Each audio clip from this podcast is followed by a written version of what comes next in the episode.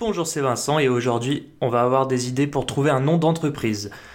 Alors, si vous cherchez un nom pour votre projet de création d'entreprise, euh, vous avez pu vous rendre compte que c'est difficile de trouver un nom sympa et surtout, une fois que vous trouvez un nom, vous n'êtes pas forcément sûr de comment il va être accueilli par votre cible, par vos clients.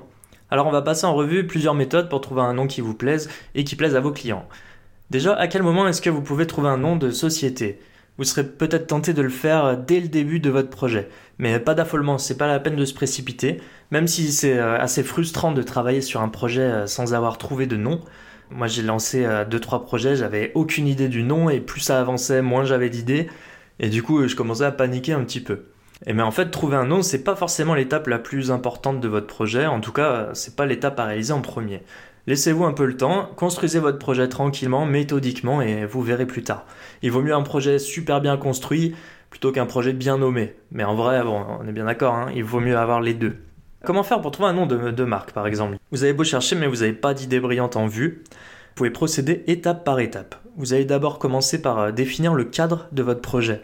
On parle en fait de définir un univers de marque. Votre univers, c'est un peu comme la carte d'identité de, votre projet. Votre univers, il est constitué de la valeur de votre produit ou service. Et ça, c'est la question que va apporter votre produit ou votre service aux utilisateurs. Vous pouvez penser en termes d'avantages, hein, et les avantages reçus et aussi les avantages concurrentiels. Par exemple, si vous lancez une sandwicherie, votre valeur, euh, ça pourrait être proposer des produits frais, locaux, bio, du fait maison, des produits de saison, un service rapide, un accueil chaleureux, pas cher, etc.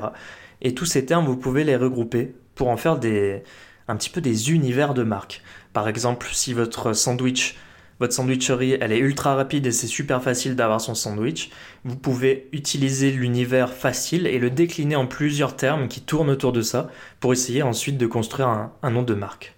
Vous pouvez aussi prendre en compte par exemple la décoration de votre local. Est-ce que c'est plutôt minimaliste? Est-ce que c'est atypique, moderne, rustique, champêtre, futuriste, etc., etc.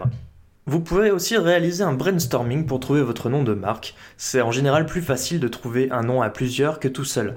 Alors n'hésitez pas à solliciter vos contacts pour qu'ils puissent vous aider dans cette tâche. Vous pouvez les appâter avec, j'en sais rien, des croissants, des cafés, des bières. Et du coup, comment faire un brainstorming? Eh bien, vous proposez un thème, et vous demandez à vos contacts de proposer des termes qui sont associés. Alors avant de commencer, vous prenez une feuille et un crayon, ou alors encore mieux, vous avez un tableau effaçable. Vous écrivez des termes et vous demandez à vos participants qu'est-ce que ça leur évoque, ces termes-là. Et là, n'hésitez pas à être exhaustif. Hein. Il n'y a pas vraiment de mauvaises idées dans un brainstorming. On peut dire n'importe quoi. On n'est pas obligé de chercher un nom de marque. Il faut juste donner des, des idées, des notions qui s'en rapprochent. Un exemple fictif, on va dire le terme malin. Autour du terme malin, je peux décliner des idées. Alors malin, c'est aussi euh, futé, ça pourrait être aussi en fonction d'un animal qui aurait cette caractéristique. On dit malin comme un singe, alors pourquoi pas le thème du singe? Et comme ça, on crée une sorte de nuage de mots et on peut ensuite faire des regroupements entre eux. Exemple, projet sandwicherie. Eh bien, je vais avoir un thème, c'est le thème pas cher. Ça permet d'économiser, donc économie, peut-être que sur le terme économie, je peux rebondir pour trouver d'autres thèmes. Ensuite, je pourrais créer un autre euh, grand thème euh, pour mon brainstorming, ça serait cuisine locale. Eh bien, après, je vais avoir du vocabulaire orienté sur la qualité, le bio, la tradition, les contraintes à prendre en compte. En fait, vos amis, ils ont trouvé plusieurs noms possibles pour votre entreprise. C'est bien, c'est cool. Et d'ailleurs, euh, plusieurs, hein, ne vous arrêtez pas à un seul nom. Ne définissez pas juste un seul nom. L'objectif, c'est d'en avoir, j'en sais rien, au moins, euh, au moins 5 par exemple, que vous triez par ordre de préférence. Vous allez passer cette liste de noms euh, qui est un petit peu semi-définitive, vous allez la passer à travers plusieurs filtres. Le premier, c'est est-ce qu'elle est disponible? Là, vous pouvez vérifier sur le site de l'INPI, c'est l'Institut français euh, en charge de la protection des marques. C'est quand même nettement préférable, même si vous ne voulez pas déposer une marque au début, il faudrait qu'elle soit disponible pour pouvoir la déposer plus tard si vous voulez. Donc vérifiez bien.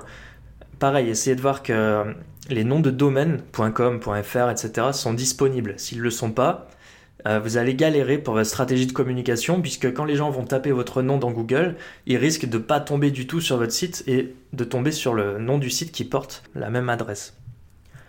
Ensuite, votre marque, elle doit être facile à prononcer. Si à chaque fois que vous en parlez, vous devez répéter trois fois le nom de votre entreprise, c'est certainement que votre nom est un peu trop compliqué. Optez plutôt pour un nom facile à prononcer, du coup qui sera facile à écrire, facile à retenir pas trop long. Évitez d'avoir un nom à rallonge. Hein. Parfois, la taille, c'est pas un avantage. Un nom court, ça serait à privilégier dans la mesure du possible.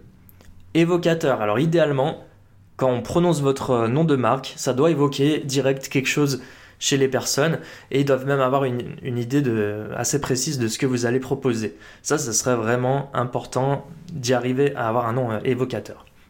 Ensuite, il doit être plaisant. ben, en fait, il doit vous plaire à vous, ce nom de marque, quand même c'est important, il doit plaire éventuellement à vos proches, il doit plaire à pas mal de monde, parce que si vous avez trouvé un nom qui vous paraît bien, qui respecte tous les critères, mais chaque fois que vous le dites, les gens ils, font la gueule, c'est que le nom n'est pas assez plaisant, il n'y a pas de plaisir à le prononcer.